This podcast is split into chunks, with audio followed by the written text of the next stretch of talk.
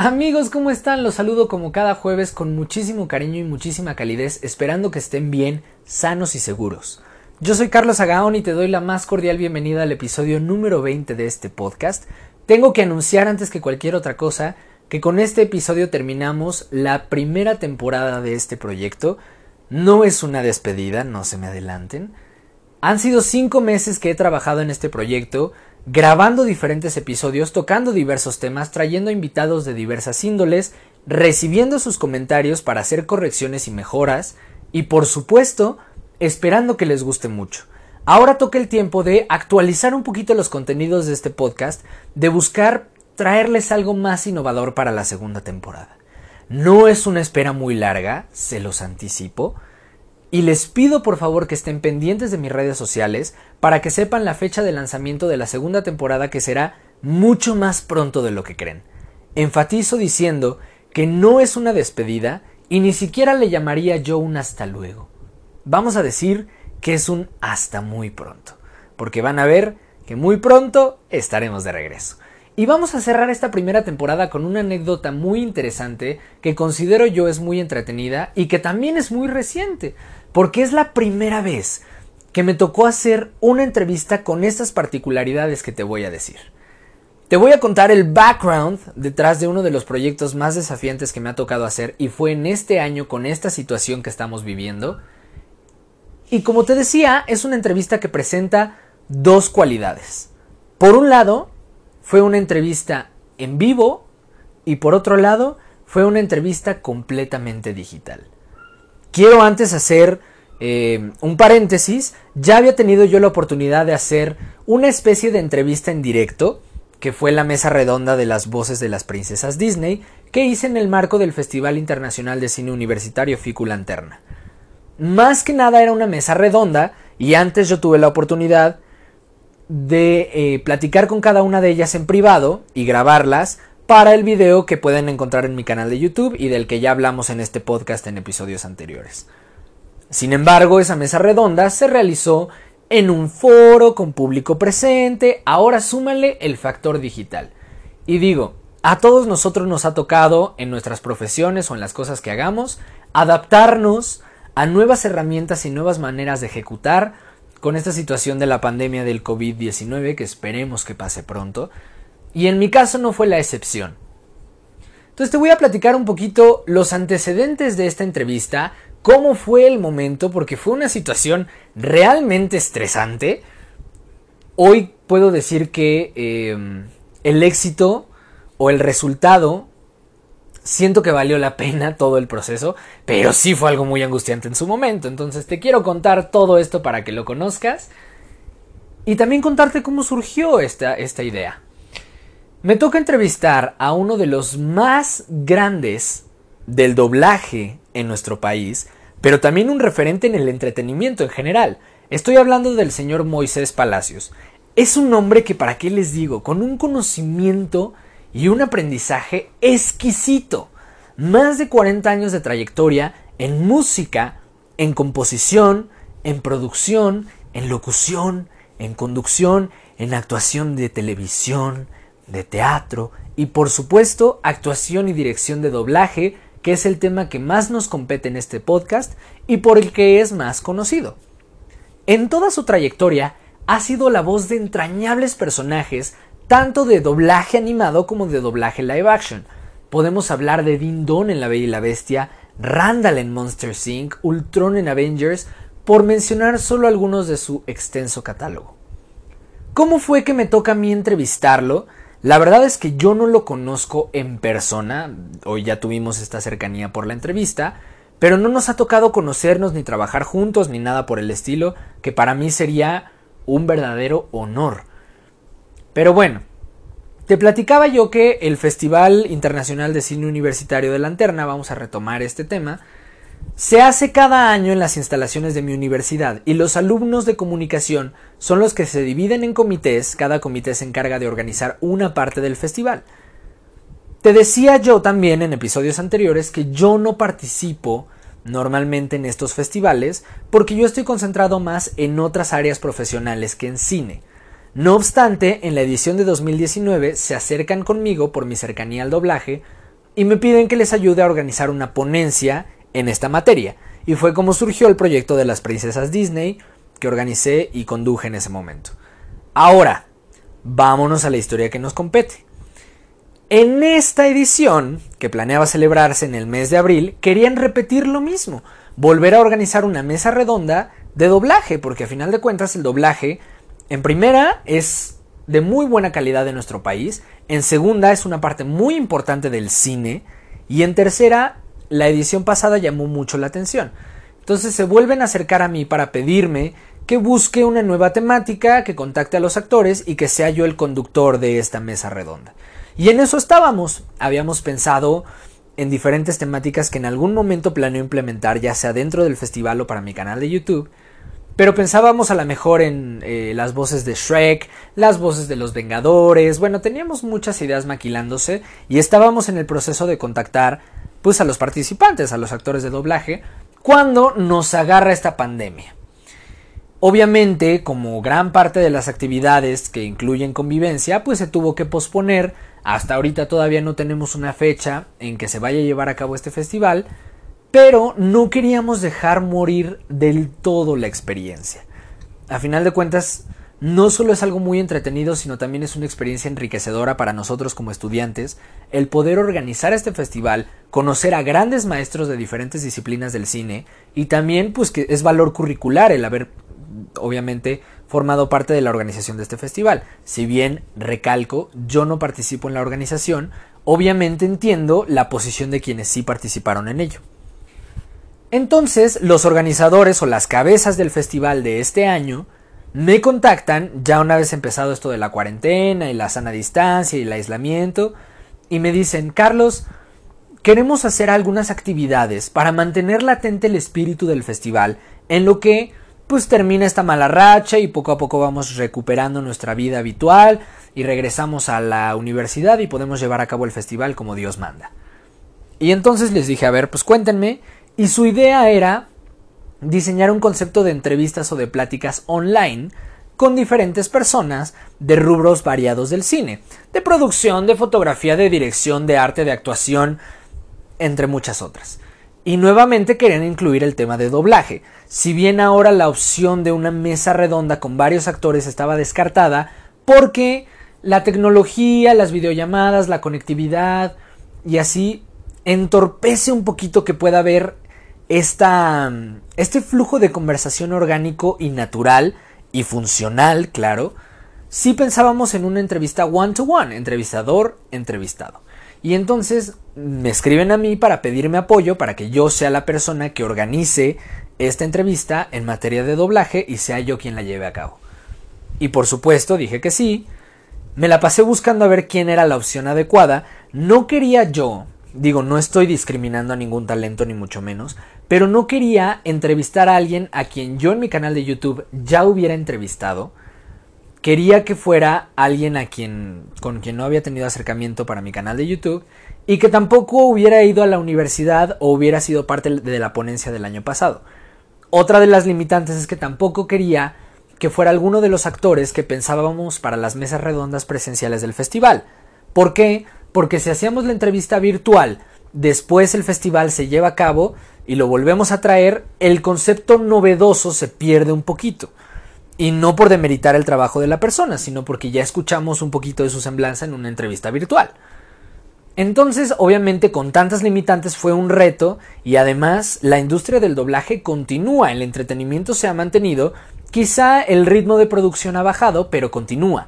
Entonces muchos actores siguen trabajando, algunos van a los estudios de manera muy reservada y muy esporádica y otros trabajan desde sus casas, con el equipo correspondiente y bueno, eso es otro tema. La cosa o lo que te quiero dejar em, en pensamiento es que había muchos factores que limitaban o que hacían más complicada la búsqueda de un talento. Entonces me la pasé contactando, viendo a quienes tenía yo un contacto personal, quienes tenía, ya sabes, el amigo que te puede poner en contacto, porque a final de cuentas estamos en un mundo que está todo relacionado, y aunque no conoces directamente a todos de mano, o, hayas tenido conversación con todos y cada uno de ellos, pues sí existen vínculos directos o indirectos que te pueden llegar o acercar a las diferentes personas del doblaje. Finalmente ustedes recordarán que en los episodios anteriores, en el episodio 18 y 19, les presenté a un gran invitado, gran maestro y hoy por hoy uno de mis mejores amigos, Gabriel Cobágil, a quien le mando un saludo y que considero de las personas más talentosas que he conocido.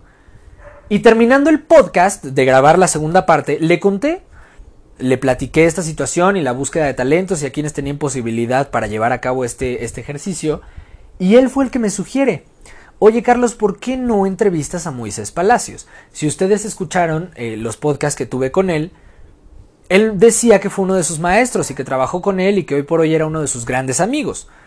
Entonces, pues ahí había un vínculo muy cercano. Cuando él me sugiere esto, inmediatamente se me prende el foco, obvio conocía yo a Moisés Palacios, conocía su trayectoria y obvio le pido, amigo, por favor, si se puede establecer este vínculo, estaría increíble. Y dicho y hecho, la verdad, Gabriel, si me estás escuchando, te rifaste y te rifaste como los grandes. Eh, él se pone en contacto con Moisés Palacios, le plantea toda esta situación, fíjate que hay un estudiante universitario que está representando un festival en la universidad y que todo lo que te acabo de platicar. Le dice, es un chavo que tiene experiencia entrevistando, o sea, no es un noob o un novato, entonces va a ser una entrevista que va a fluir bien. Quizá no sea la mejor entrevista de su vida, pero va a fluir, vaya. Y entonces eso da pie a que Moisés diga, por supuesto que sí, a quien le agradezco muchísimo su accesibilidad, perdón. Dice, claro que sí, hay que pasar contactos y gracias a Gabriel fue que yo pude entablar una conversación directa con Moisés Palacios. Obvio, ya sabía que Gabriel había introducido a, mi petición, le había contado los antecedentes como te lo acabo de mencionar, pero Parte de las reglas del profesionalismo del entrevistador es hacer la petición directa. Entonces, una vez que hubo esta, este contacto y esta cercanía, yo nuevamente me presenté de la manera más formal, le conté un poquito de mí, de la experiencia que yo tenía, de cuál era mi función dentro del festival, le conté que yo no estaba involucrado en el proceso, pero que tenía cercanía con el doblaje, y pues que lo quería entrevistar. Su respuesta fue inmediata, muy accesible y muy cálida.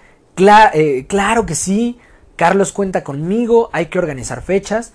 Fue un tema, tengo que decirte, organizar fechas, porque el señor Moisés, como te dije, es una gran eminencia del doblaje, por ende está trabajando y trabajando en muchos proyectos. La industria no se detiene. Entonces es un hombre muy ocupado, es un hombre que tiene la cabeza en 10.000 cosas diferentes y que tiene que encontrar la manera de, de, de... Pues sí, de mantenerse ocupado, de administrarse y de darle el tiempo suficiente a cada uno de sus proyectos profesionales. Agradezco que dentro de todas esas cosas que él tenía que hacer haya destinado un espacio para poder hacer la entrevista. Por otro lado, aunque yo no me puedo vanagloriar de todos los años de experiencia que tiene él, pues sí tenía algunas ocupaciones tanto laborales como educativas. Entonces, encontrar un espacio libre para los dos y que también fuera un buen horario para poder hacer una transmisión en vivo fue un reto.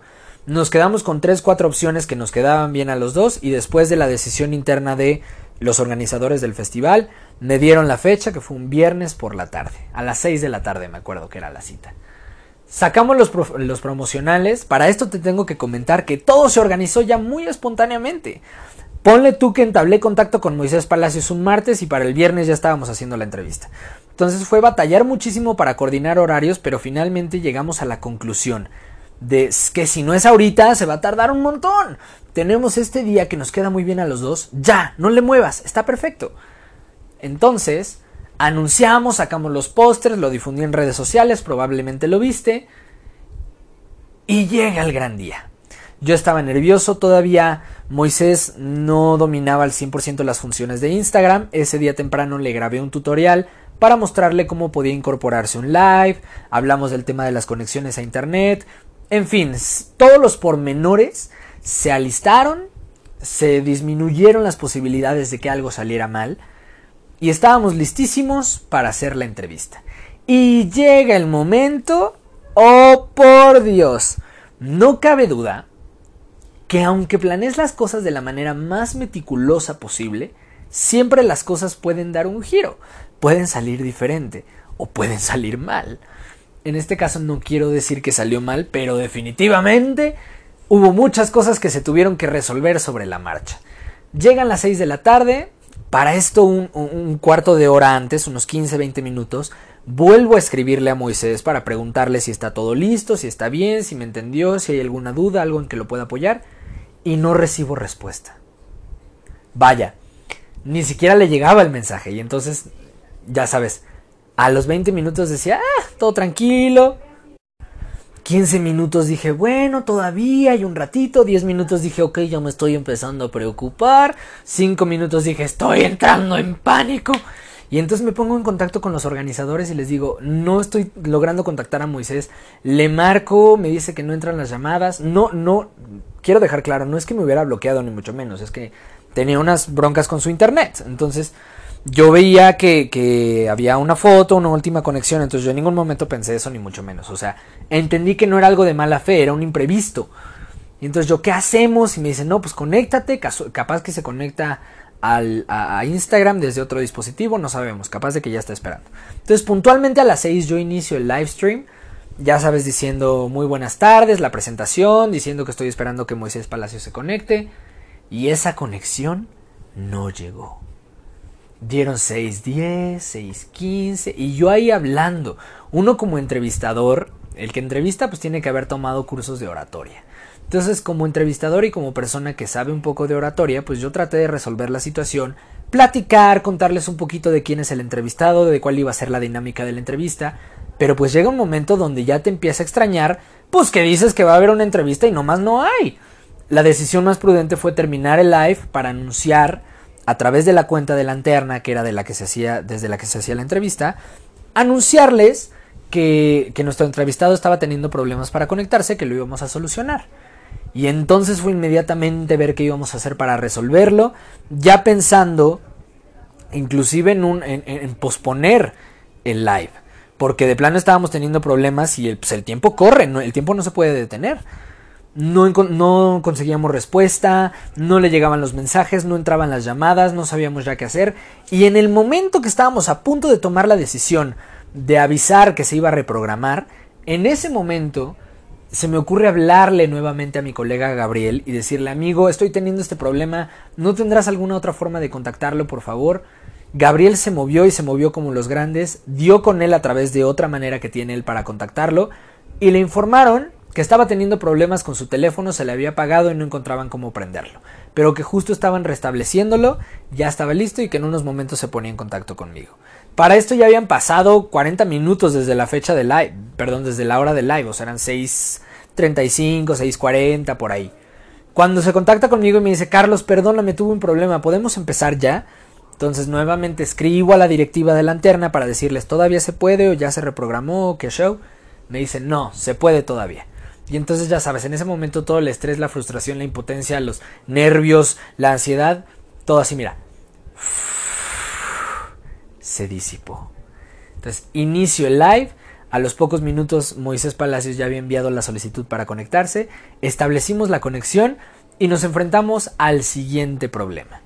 La conexión de internet de Moisés Palacios era un poco inestable, tuvo algunas complicaciones en el audio, no obstante, eso no le impidió darnos una cátedra de enseñanza que para qué les cuento gente, súper nutrida, súper completa, maravillosa, maravillosa. Estábamos sorprendidos a pesar de que hubo momentos en que hubo que resolver la situación una vez más, porque se perdía la conexión y de plano se desconectaba. O sea, adiós, me quedaba yo solito y entonces me tocaba a mí decir, tuvimos problemas con la conexión de Moisés, seguramente ahorita eh, se volverá a conectar. Mientras tanto, les platico que esto y esto y esto. Anticipaba yo un poco lo que le iba a preguntar en el siguiente bloque. Esto hizo que accidentalmente tuviéramos que dividir la entrevista en bloques y dentro de todo se acomodaron bien. Las fallas de conexión nos permitieron llevar una estructura distinta a la que pensábamos, pero no por eso inconexa. Efectivamente, cada vez que se le caía el internet, a los pocos minutos regresaba y continuábamos con la entrevista como si nada hubiera sucedido.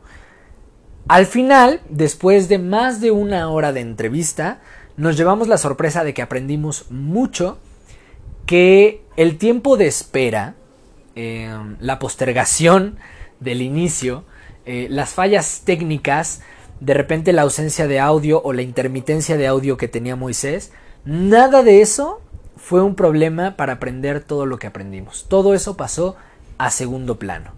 Nos despedimos y yo personalmente me llevé una experiencia que hoy guardo en lo más profundo de mi corazón cuando estamos despidiendo la entrevista y yo agradeciendo a Moisés Palacios por su tiempo, por su calidez, por toda la enseñanza que nos dio y él me dice que es de las mejores entrevistas que le han hecho y que me siga dedicando a esto porque le gustó mucho y lo disfrutó muchísimo.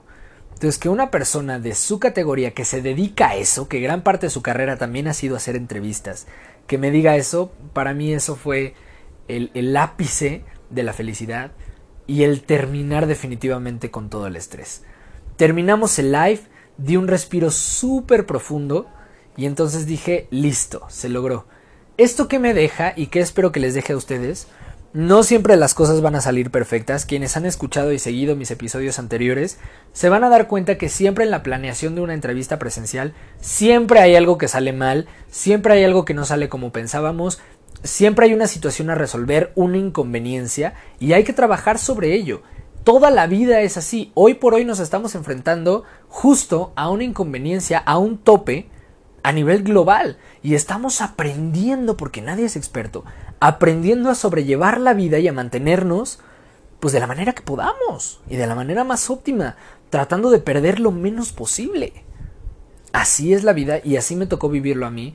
Nunca había experimentado tantas dificultades al momento de hacer una entrevista, pero también lo tengo que decir, es de las entrevistas que mejor sabor de boca me han dejado, de las que más he aprendido, y me gustaría vivir más experiencias de este estilo porque aprendí también a resolver. Los comentarios de la gente afortunadamente fueron positivos, muchos me escribieron, tanto compañeros de la universidad como gente que se metió por la publicidad en redes sociales a decirme Carlos fue una muy buena entrevista, aprendí muchísimo, me gustó. Hubo quienes me dijeron es de las mejores entrevistas que, que hemos visto tuyas, nos encantaría por favor que las subas. No tienen idea, gente, la cantidad de personas que me dijeron, por favor, súbela a YouTube porque la queremos volver a ver para retener toda la información que dio. Yo mismo la quiero volver a ver para retener toda esa información porque fue mucho. Y es un tema muy interesante. Encontró la manera de darte información tras información, dato tras dato, tras dato, tras dato, sin cansar, sin aburrir, de una manera orgánica y fluida. Cosa que demuestra que también tiene una buena capacidad para la oratoria y para la docencia. Entonces, eh, lo que les puedo decir yo es que la experiencia fue muy positiva, fue muy favorable, sobre todo fue un aprendizaje, tanto de las cosas buenas como de los problemas y de la frustración que surgieron en ese momento. Hoy por hoy, esta entrevista sí se va a subir a mi canal de YouTube, aquí les puedo dar la primicia eh, gracias a otra persona que está involucrada en este proceso y a quien tengo que agradecer en este podcast. La mencioné en el episodio anterior como un saludo, pero en esta ocasión tengo que darle el crédito, independientemente que lo pida o no, porque se lo merece, y esa persona es Agus Gutiérrez desde Argentina, que está haciendo la ardua labor de subtitular todo el video, porque yo debo decirlo, soy un animal para la edición, no se me da, no me gusta, y sí hubo mucha intermitencia en el audio de Moisés, que, pensábamos que podía entorpecer un poco el disfrute de la entrevista por esta situación. Entonces yo planeaba subtitularla toda si es que lo planeábamos subir. Y ella me está haciendo el inmenso favor de editar y de subtitular todo el video.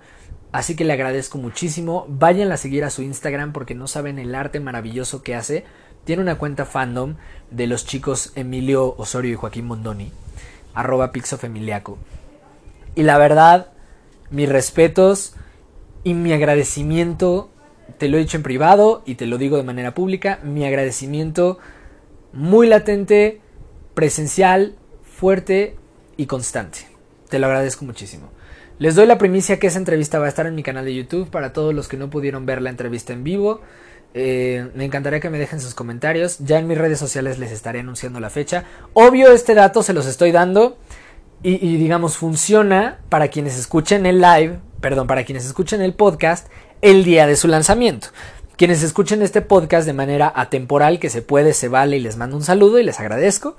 Obviamente el video ya va a estar en mi canal de YouTube, así que invito a que lo vean, a que me cuenten qué les pareció, si consideran que resolvimos bien ambas partes a pesar de las adversidades que ya les platiqué, tanto las que se ven en el live como las que pasaron antes que ustedes no se enteraron y que hoy ya lo conocen. Si les gustó, eh, cómo vieron la entrevista, algún tip que me den para poder mejorar y también me encantaría, como siempre les pido, que me den sugerencias de a quién puedo entrevistar. Ya me han dado muchas en episodios anteriores y lo he tomado muy en cuenta. Ya estoy contactando a varios de los que me han sugerido y ya aseguré a varios de los que me han sugerido. Los voy a tener algunos en mi canal de YouTube y otros aquí en el podcast en la segunda temporada. Nada me resta decir más que agradecerles por escuchar este episodio y todos los que han surgido hasta el momento. Con este cerramos la primera temporada. Gracias de verdad por todo y seguimos en la lucha. Van a ver que vamos a regresar muy pronto y con una dinámica mucho más interesante e invitados que espero de verdad que les enseñen, que les aporten, que los entretengan, que los diviertan y sobre todo que les den ganas de seguir escuchando este podcast hoy y siempre. Seguimos conectados a través de mis redes sociales. En Instagram estoy como arroba Carlos Ruiz. Subo muchas cosillas por ahí, subo las típicas fotos de chavito que se cree modelo.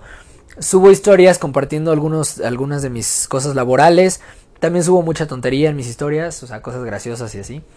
Eh, síganme en Twitter. Twitter también es un canal informativo para compartir cosas de mi trabajo y también cosas banales, eh, divertidas, porque hay chance, hay posibilidad y se puede, ¿no? Y a veces es muy divertido. Síganme por favor en mi canal de YouTube también. Eh, Carlos Agadón Ruiz para que vean las entrevistas eh, que he realizado en ese canal. Eh, hay de todo, hay actores, hay cantantes, actores de doblaje. Y próximamente el señor Moisés Palacios estará en ese canal. y bueno, si quieren encontrarme en algún otro lado, síganme en Madlips como arroba Carlos para que escuchen esos fandubs que de repente se me ocurre hacer por mera diversión, ¿verdad? Y que son un, un poquito un acercamiento a mi trabajo en doblaje. Les mando un abrazo muy grande, saludos y nos escuchamos muy pronto.